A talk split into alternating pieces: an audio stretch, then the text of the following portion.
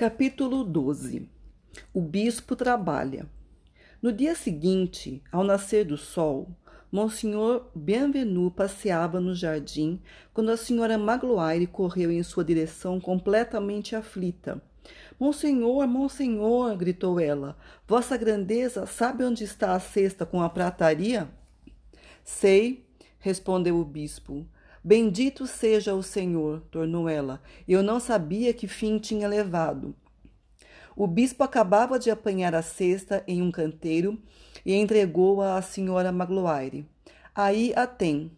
Mas não há nada dentro, disse ela. E os talheres? Ah, replicou o bispo, então é a prata que procura? Não sei onde está. Jesus, senhor, então foi roubada. Foi o homem de ontem à noite que a roubou. Num piscar de olhos, a senhora Macloire, com toda a vivacidade que tinha, correu ao oratório, entrou na alcova e voltou até o bispo. Este acabara de abaixar-se e contemplava com a maior tristeza uma planta quebrada pela cesta que caíra pela platibanda. Ao ouvir os gritos da senhora Magloire, ergueu-se. Monsenhor, o homem foi-se embora e a prata foi roubada. Ao fazer essa exclamação, seus olhos bateram em um ângulo do jardim onde viam-se traços recentes de escalada, e um caibro havia sido arrancado. Olhe, foi por ali que ele fugiu, saltou para a viela Cochefilé. Que maldade! Roubou nossos talheres. O bispo ficou silencioso por um momento, depois, com um olhar sério, disse calmamente à senhora Magloire. Antes de mais nada, aquela prataria nos pertencia. A senhora Magloire ficou sem saber o que dizer. Mais um momento de silêncio e o bispo prosseguiu. Senhora Magloire, havia muito que eu era ilícito possuidor daquela prata. Ela pertencia aos pobres. E quem era aquele homem? Um pobre, evidentemente. Ai, meu Deus, replicou a senhora Magloire. Não é por mim nem pela senhorita Battistini. Para nós tanto faz. Mas é por sua causa, monsenhor. Como vossa grandeza irá comer agora? O bispo encarou-a com um ar de espanto e respondeu: Ora essa! Então não há talheres de estanho? A senhora Magloire deu de ombros. O estanho deixa mau cheiro. Nesse caso, talheres de ferro. A senhora Magloire fez uma careta expressiva. O ferro deixa gosto. Então, talheres de madeira, disse o bispo. Daí a alguns instantes, ele almoçava àquela mesma mesa em que Jean Valjean, no dia anterior, estivera sentado. Enquanto comia, Monsenhor Bienvenu dizia, gracejando à irmã, que não falava uma palavra e a senhora Magloire, que resmungava baixinho, que não é preciso garfo nem colher, mesmo de madeira, para molhar um bocado de pão numa xícara de leite. Também, cada ideia, falava sozinha a senhora Magloire, andando para lá e para cá. Recolher um homem daquele e mandá-lo dormir bem ao lado. Ainda bem que só roubou, santo Deus, só de lembrar me arrepio. No instante em que o bispo e sua irmã iam levantar-se da mesa, bateram à porta. Entre, disse o bispo. A porta se abriu. Um estranho e violento grupo apareceu na soleira. Três homens agarravam um outro pelo pescoço. Eram três soldados e Jean Valjean. Um cabo, que parecia chefiar o grupo, avançou em direção ao bispo, fazendo a continência militar, e disse: Monsenhor, ao ouvir essa palavra, Jean Valjean, que parecia prostrado, ergueu a cabeça com ar de assombro e murmurou: Monsenhor, não era então o abade? Silêncio, disse um soldado. É o senhor bispo. Monsenhor Bienvenu aproximou-se com a presteza que lhe permitia sua idade avançada. Ah, então voltou? exclamou, olhando para Jean Valjean. Estimo muito vê-lo. Mas então dele também os castiçais, que são de prata como o resto, com o que pode obter uns duzentos francos. Por que não os levou juntamente com seus talheres? Jean Valjean abriu os olhos e encarou o venerável bispo com uma expressão que nenhuma língua humana poderia traduzir. Então, o que este homem diz é verdade, monsenhor? perguntou o que chefiava. Nós o encontramos, ele andava como alguém que foge. Foi preso para averiguação. Levava esta prataria. E disse aos senhores, atalhou o bispo sorrindo, que a tinha recebido de um pobre padre, na casa de quem passara a noite. Vejo que foi isso. E os senhores trouxeram-no aqui? Foi um engano. Sendo assim, replicou o chefe, podemos soltá-lo? Sem dúvida, respondeu o bispo. Os soldados largaram Jean Valjean, que recuou. É verdade que estão me soltando? exclamou ele, em voz quase inarticulada e como se falasse dormindo. É verdade, está solto, não ouviu? disse um soldado. Meu amigo, disse o bispo, antes de ir embora, pegue os castiçais. Foi, foi até a lareira, pegou os dois castiçais de prata e os entregou a Jean Valjean. As duas mulheres viam o que fazia sem dizer uma palavra, sem fazer um gesto, sem lançar um olhar que pudesse constrangê-lo. Jean Valjean tremia inteiro. Pegou os dois castiçais maquinalmente e com um ar desvairado. Agora, disse o bispo, vá em paz. A propósito, quando voltar, meu amigo, não precisa passar pelo jardim. Pode sempre entrar e sair pela porta da rua. Ela está fechada apenas por uma tramela, seja de dia ou de noite. E voltando-se para os soldados, acrescentou: Os senhores podem retirar-se. Os soldados afastaram-se. Jean Valjean sentiu-se como quem fosse desmaiar. O bispo aproximou-se dele e disse-lhe em voz baixa: Não se esqueça, jamais se esqueça de que me prometeu empregar este dinheiro para tornar-se um homem de bem. Jean Valjean, que não tinha lembrança alguma de ter prometido o que quer que fosse, ficou sem saber o que dizer. O bispo carregara nas palavras que proferiu. Retomou com solenidade. Jean Valjean, meu irmão, lembre-se de que já não pertence ao mal, mas sim ao bem. É sua alma que acabo de comprar. Furto-a aos maus pensamentos e ao espírito de perdição para entregá-la a Deus. Capítulo 13 O pequeno Gervais Jean Valjean saiu da cidade como quem estivesse fugindo e se pôs a caminhar apressadamente pelos campos, pegando os caminhos e atalhos que apareciam, sem reparar que a cada instante voltava para onde já havia passado. Assim vagou toda a manhã, sem comer nem ter fome. Muitas sensações desconhecidas o agitavam. Sentia uma espécie de ira, mas nem sabia contra quem. Não sabia dizer se estava emocionado ou humilhado. Em alguns momentos era tomado por um singular enternecimento que combatia, opondo a ele o endurecimento de seus últimos vinte anos. Esse estado o afligia. Via com preocupação abalar-se em seu íntimo uma espécie de pavorosa calma que a injustiça de seu infortúnio lhe havia dado.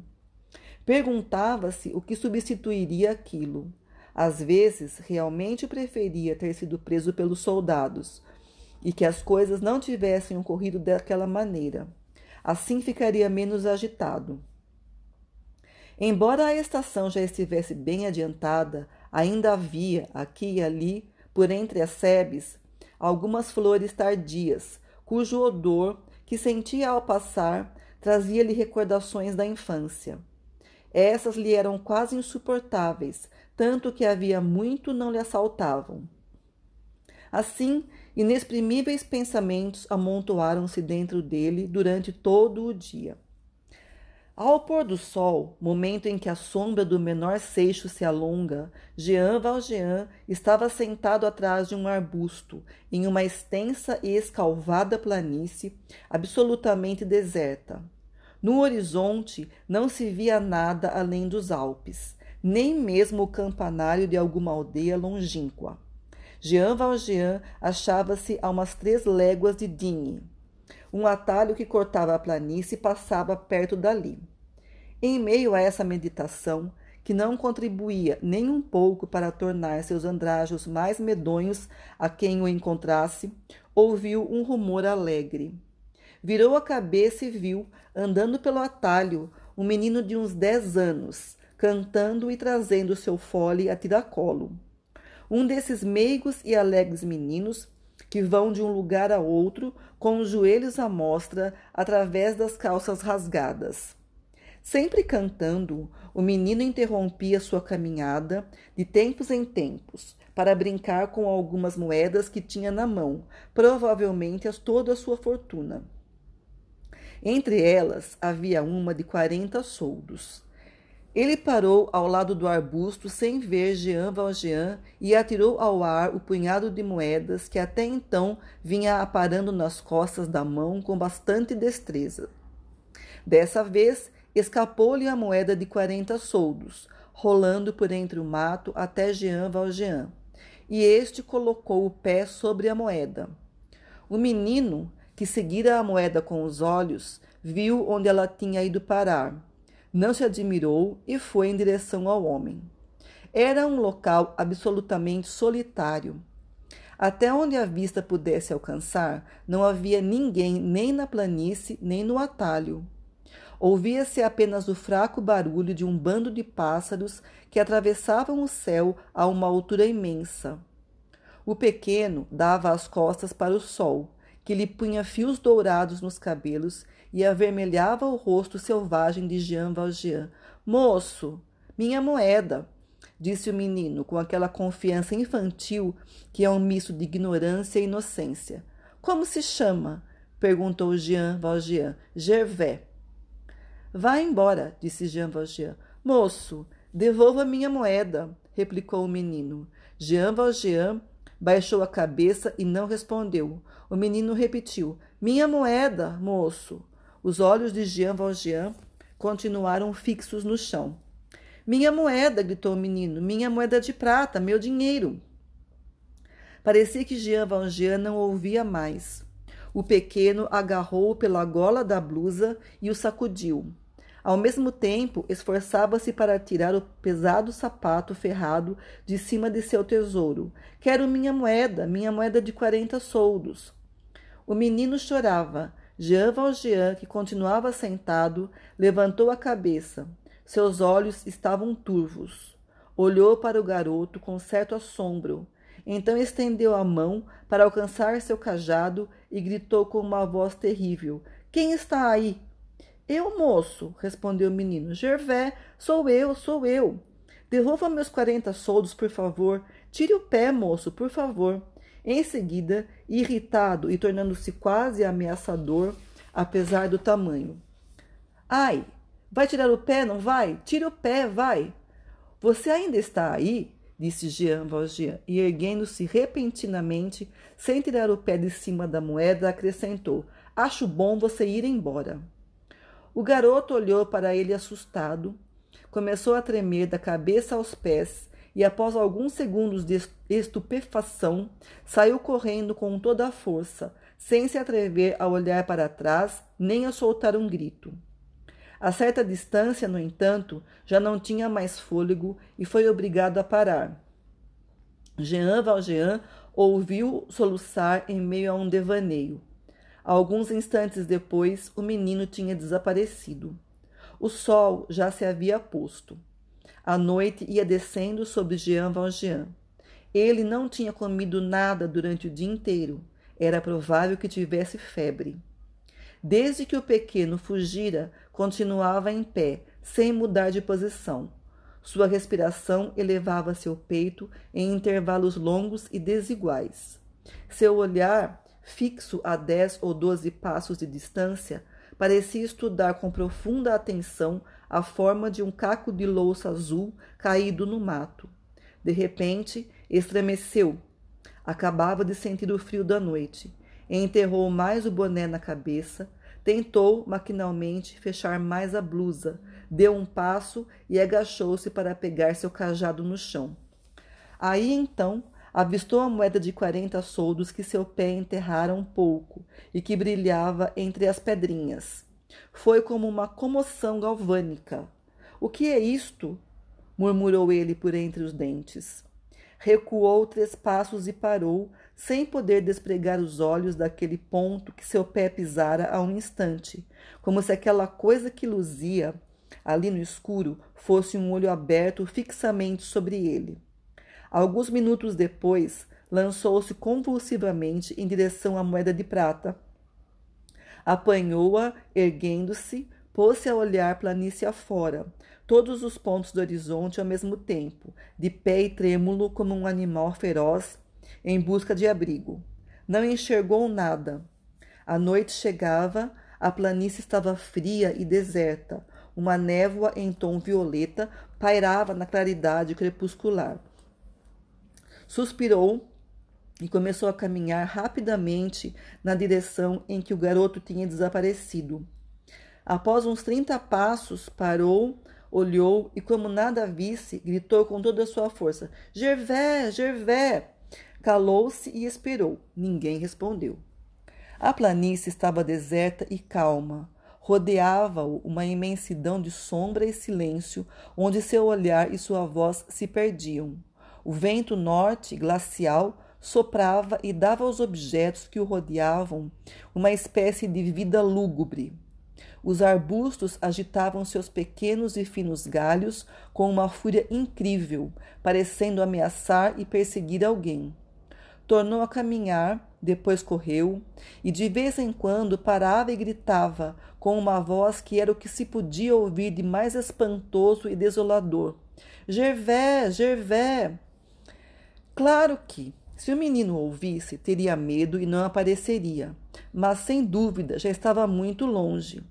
Encontrou um padre que vinha a cavalo. Foi até ele e perguntou: Padre, viu passar um menino?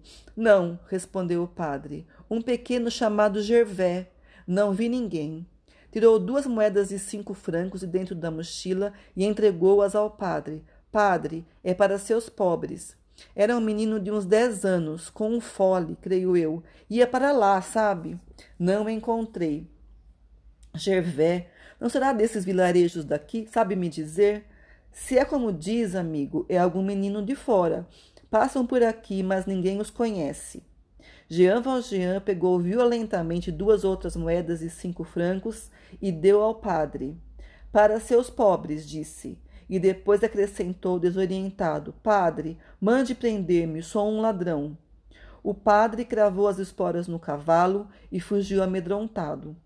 Jean Valjean começou a correr na direção que tomara antes. Assim, acabou percorrendo um caminho bastante grande, olhando, chamando e gritando, mas não encontrou mais ninguém. Duas ou três vezes correu para alguma coisa que lhe parecia ser um ente vivo deitado ou agachado, mas nada mais eram que sebes ou rochas à flor da terra. Enfim, parou em um lugar onde se cruzavam três caminhos. Havia lua. Correu o olhar ao longe, no horizonte, e chamou uma última vez. Gervais, Gervais, Gervais! Seus gritos perderam-se na bruma, sem produzir sequer um eco.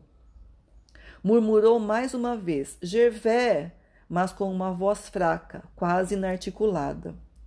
Foi seu último esforço. Os joelhos curvaram-se bruscamente, como se um poder invisível o oprimisse repentinamente com todo o peso de sua consciência. Caiu esgotado sobre uma pedra, os punhos na cabeça e o rosto contra os joelhos, exclamando: Sou um miserável. Então com o coração partido, desatou a chorar. Era a primeira vez que chorava em 19 anos. Como vimos, quando Jean Valjean saiu da casa do bispo, estava alheio a todo o seu modo de pensar até então. Nem ele próprio conseguia explicar o que se passava com ele. Resistia à ação angelical e às suaves palavras do bispo. Lembre-se de que me prometeu tornar-se um homem de bem. Acabo de comprar-lhe a alma, furto-a ao espírito de perdição para entregá-la a Deus. Essas palavras vinham-lhe à memória sem parar. A essa celeste indulgência ele opunha o orgulho, que é em nós como uma fortaleza do mal.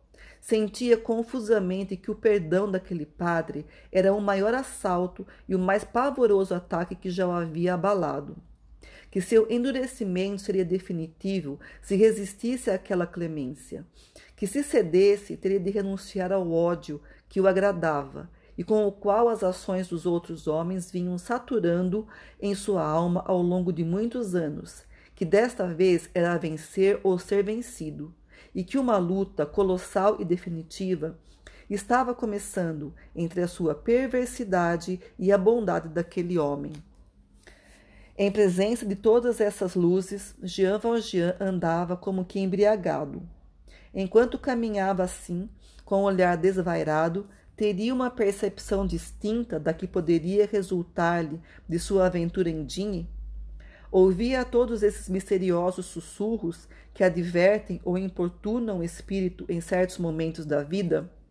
Uma voz dizia-lhe ao ouvido que acabava de atravessar um momento solene de seu destino, que já não tinha meio termo, que a partir de então, se não fosse o melhor dos homens, seria o pior, que agora precisava, por assim dizer, elevar-se acima do bispo ou ficar ainda abaixo do condenado, que se quisesse tornar-se bom, deveria virar anjo, e se quisesse continuar perverso, deveria virar monstro.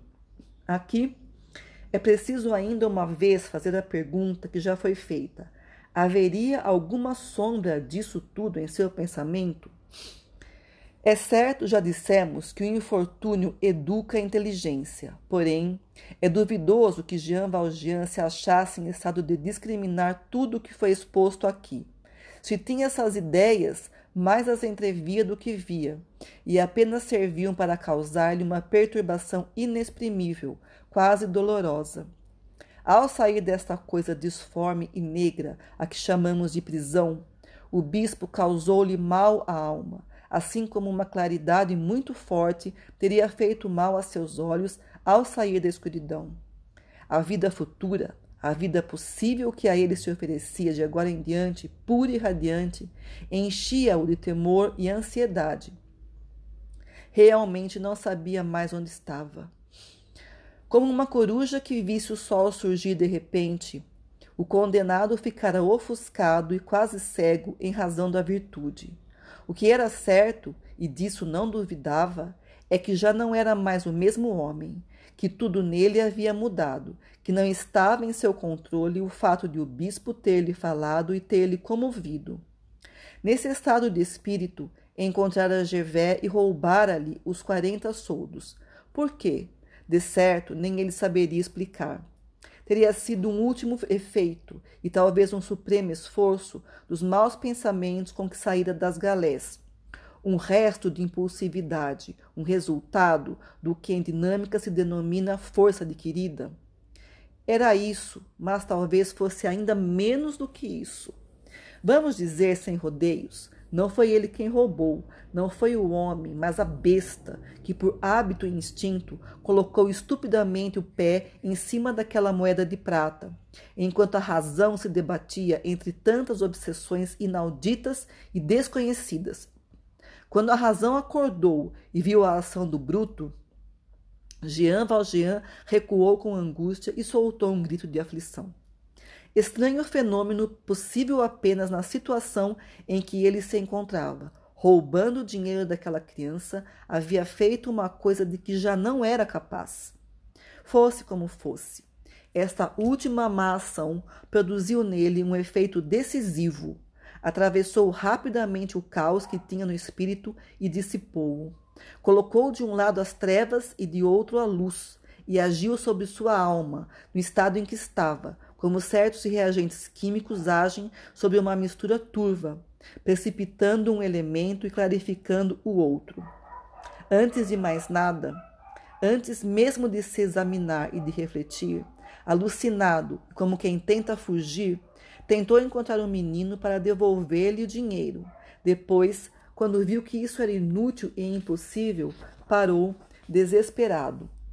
Quando gritou: Sou um miserável, acabou enxergando-se tal como era, e já estava a tal ponto separado de si próprio que ele aparentava a si mesmo não ser mais que um fantasma, que tinha ali, diante de si, em carne e osso, com um cajado na mão, a blusa vestida, a mochila às costas, cheia de objetos roubados, o semelhante resoluto e sombrio, o pensamento, o pensamento cheio de abomináveis projetos, o medonho condenado Jean Valjean. O excesso de infortúnio, como já observamos, tornara-o de alguma forma visionário. Isso tudo foi, então, como que uma visão. Viu diante de si verdadeiramente aquele Jean Valjean, aquele rosto sinistro. Esteve quase a ponto de perguntar quem era tal homem e horrorizou-se com ele. Sua cabeça achava-se em um desses momentos violentos e ao mesmo tempo temerosamente serenos, em que a abstração é tão profunda que absorve a realidade. Não vemos mais os objetos que temos diante de nós e vemos as figuras que temos na mente, como se estivessem fora de nós. Jean Valjean contemplou-se, por assim dizer, face a face. E ao mesmo tempo, através daquela alucinação, via, em misteriosa profundidade, uma espécie de luz que, em princípio, tomou por uma chama. Olhando com mais atenção para essa luz que se mostrava à sua consciência, viu que ela tinha uma forma humana, viu que essa chama era o bispo. Sua consciência contemplou alternadamente os dois homens assim colocados diante dele, o bispo e Jean Valjean. Para enfraquecer o segundo, não fora preciso mais que o primeiro. Por um desses singulares efeitos, próprios daquela espécie de êxtase, à medida que se prolongava seu, de seu devaneio, o bispo se avultava e resplandecia seus olhos, e Jean Valjean diminuía e se apagava. Em determinado momento, não era mais que uma sombra, e de repente desapareceu. Apenas o bispo havia restado, preenchia toda a alma daquele miserável com um brilho magnífico. Jean Valjean chorou por muito tempo, chorou abundantemente, chorou e soluçou, com franqueza maior que de uma mulher, com pavor maior que de uma criança. Enquanto chorava, uma clareza cada vez maior se fazia em sua cabeça, clareza a um só tempo deslumbrante e terrível. Sua vida passada, seu primeiro erro, sua longa expiação, seu embrutecimento exterior, seu endurecimento interior, sua recondução à liberdade, acompanhada por tantos planos de vingança. O que lhe acontecera na casa do bispo, a última coisa que fizera, esse roubo de quarenta soldos a uma criança, crime tanto mais covarde e monstruoso, posto que o cometera após o perdão do bispo. Tudo isso lhe ocorreu claramente, mas com uma clareza que até então nunca vira. Olhou para a sua vida e achou-a horrível.